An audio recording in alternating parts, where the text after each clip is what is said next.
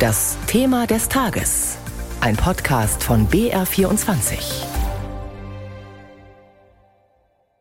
Sirenenalarm zum Auftakt des EU-Ukraine-Gipfels in Kiew. Sowas hat es bei einem solchen Spitzentreffen auch noch nie gegeben, aber es war ja auch der erste EU-Gipfel überhaupt in einem Kriegsgebiet. EU-Kommissionspräsidentin von der Leyen und EU-Ratspräsident Michel sind also in die ukrainische Hauptstadt gereist, um weitere Hilfen für das Land in Aussicht zu stellen. Vor Ort in Kiew ist auch unsere Reporterin Rebecca Barth. Sie fasst für uns den Tag zusammen. Wer von dem EU-Ukraine-Gipfel in Kiew konkrete Entscheidungen erwartet hat, der wurde enttäuscht. Kommissionspräsidentin Ursula von der Leyen und Ratspräsident Charles Michel haben auf einer gemeinsamen Pressekonferenz mit Präsident Zelensky ihre Unterstützung für Aufnahmen von Beitrittsverhandlungen noch in diesem Jahr signalisiert. Dafür benötigt es jedoch eine einstimmige Entscheidung der EU-Mitgliedstaaten. Präsident Zelensky zeigte sich in Kiew zuversichtlich, dass Beitrittsverhandlungen noch in diesem Jahr beginnen könnten. Dafür muss die Ukraine jedoch sieben konkrete Forderungen der EU erfüllen. Diese beziehen sich auf Reformen des Justizsystems und verschiedene Maßnahmen zur Korruptionsbekämpfung. Bisher hat die Ukraine noch bei keinem dieser Punkte die vollständigen Forderungen der EU erfüllen können. Ratspräsident Charles Michel betonte erneut weitere Unterstützung für die Ukraine. Ohne eine sichere und unabhängige Ukraine könne es kein sicheres und unabhängiges Europa geben, so Michel in Kiew. Präsident Zelensky forderte zudem Raketen mit größerer Reichweite und weitere Sanktionen der EU gegen Russland. Diese müssten sicherstellen, dass Russland seine militärischen Kapazitäten nicht wieder aufbauen könne. Die EU will ein zehntes Sanktionspaket bis zum Jahrestag des russischen Angriffskrieges auf den Weg bringen. Es soll vor allem bisherige Schlupflöcher schließen. Rebecca Barth war das aus Kiew. Und wie wir eben gerade gehört haben, ging es auch um den dringenden Wunsch der Ukraine, möglichst schnell Mitglied der EU zu werden. In unserem BR24-Thema des Tages spreche ich darüber jetzt mit unserem EU-Korrespondenten Jakob Mayer in Brüssel. Hallo Jakob. Hallo Steffi. Jakob, zuerst mal, das war ja insgesamt ein Gipfel mit großer Symbolkraft. Die EU-Spitze zu Gast in Kiew, mitten in einem Kriegsgebiet. Welche Botschaft geht davon aus? Die Botschaft ist ganz klar, äh, die davon ausgeht, nämlich wir stehen fest an der Seite der Ukraine. Das war ja nicht nur der Gipfel heute, wo eben Präsident Zelensky aus der Ukraine und die Präsidenten der Kommission Ursula von der Leyen und Ratspräsident Charles Michel beieinander saßen. Es gab ja davor schon gestern das Zusammentreffen von der Hälfte der EU-Kommission, die nach Kiew gereist war. 15 Kommissarinnen und Kommissare, die da mit äh, Vertretern und Vertreterinnen der ukrainischen Regierung zusammensaßen. Also das ist schon ein sehr starkes Signal in Kriegszeiten äh, quasi erst mit dem Flugzeug und dann aus Polen weiter mit dem Zug nach Kiew zu reisen, in das Kriegsgebiet, diese Gefahren auch auf sich zu nehmen, die die Ukrainerinnen und Ukrainer äh, tagtäglich erleben, äh, von Seiten äh, der Kommissionsmitglieder. Und das starke Signal, das davon ausgehen soll und auch ausgehen wird, ist äh, eben, dass man an der Seite der Ukraine stand und weiter steht. Denn äh, immerhin hat es ja weitere Hilfszusagen heute gegeben. Also auf jeden Fall die, die klare Ansage, dass äh, die EU mehr tun wird, um die Ukraine zu unterstützen. Finanziell, da rechnet man vor von Seiten Brüssels, dass es insgesamt bisher 50 Milliarden Euro gegeben hat.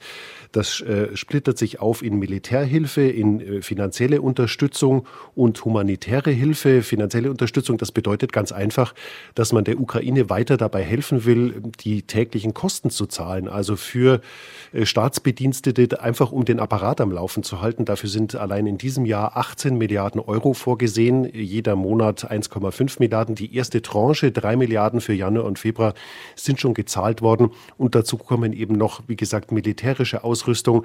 Dazu kommt auch, dass man die ukrainischen Soldaten weiter ausbilden will. Momentan sind das 15.000, das wird ums Doppelte aufgestockt, also 30.000 sollen es dann ins insgesamt sein. Wie gesagt, militärische Hilfe auch darüber hinaus, äh, Ausrüstung, die geliefert wird von den EU-Staaten an die Ukraine. Also es ist ein Gesamtpaket, das schon äh, äh, geliefert wird und da will man auch weitermachen. Das ist das Signal, das von diesem Gipfel ausgeht. Mhm. Also durchaus ganz konkrete Zusagen, vor allem eben auch finanzieller Art und trotzdem dieser ganz große Paukenschlag, den sich ja die ukrainische Seite erhofft hatte, der ist ausgeblieben, was eben den Beitritt äh, des Landes zur EU angeht. Äh, Präsident Zelensky, der will dass sein Land eben so schnell wie möglich Teil der Europäischen Union wird. Und auch die ukrainische Bevölkerung ist Umfragen zufolge sehr Europa begeistert. Wie realistisch ist es denn, ähm, ja, dass es schnell vorangeht mit der Aufnahme in die EU? Ja, dieser Paukenschlag, den konnte Präsident Zelensky auch nicht erwarten und das wusste er auch vorher. Also es sind ja sehr unterschiedliche Voraussetzungen. Auf der einen Seite Präsident Zelensky, der Staatschef eines Landes im Krieg, der seine Bevölkerung bei der Stange halten muss, der ihnen äh, Perspektiven geben muss. Das ist ganz klar. Und dazu gehört eben die große Perspektive, äh, wir rücken näher an Europa ran bis hin zum Beitritt. Er sagt, Zelensky sagt, äh, wir, die ukrainische Regierung, wir haben alles vorbereitet. Wir können schon dieses Jahr mit Beitrittsgesprächen beginnen. Dazu muss man sagen, seit dem vergangenen Juni ist ja die Ukraine Beitrittskandidat. Das ist ein Titel, für den man sich nichts kaufen kann. Klingt gut, bringt aber tatsächlich wenig. Also Beitrittsgespräche, das wäre der nächste Schritt. Dazu wird es nicht kommen. Also es sind so viele ähm, äh, Voraussetzungen noch zu erfüllen, was zum Beispiel die Besetzung von Richterämtern bei den höchsten Gerichten angeht in der Ukraine oder die Korruptionsbekämpfung. Wir haben es schon im Beitrag von der Kollegin Rath gehört.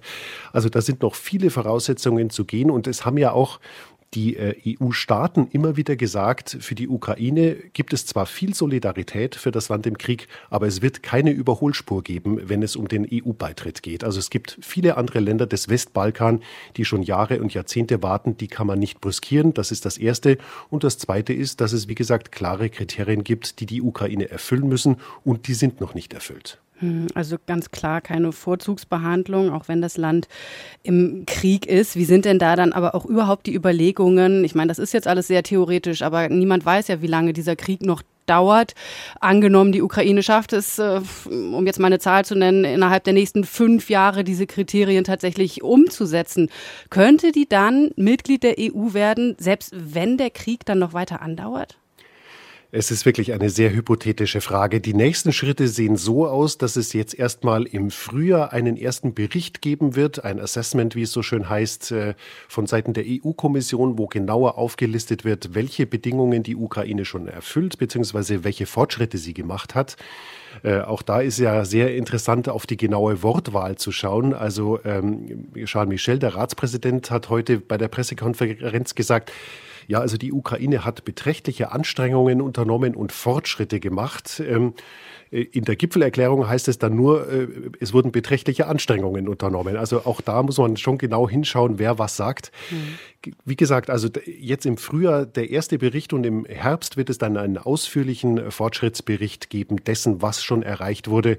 Und dann sehen wir weiter. Also wie gesagt, es gab verschiedene äh, EU-Staaten, die sehr deutlich äh, gepocht haben auf die Bedingungen, die man auch bei anderen Beitrittskandidaten äh, erfüllt sehen möchte. Zum Beispiel auch Deutschland, Frankreich, die Niederlande. Hier haben das immer wieder gesagt, Solidarität ja, aber wie gesagt, kein schnelleres Verfahren als bei anderen.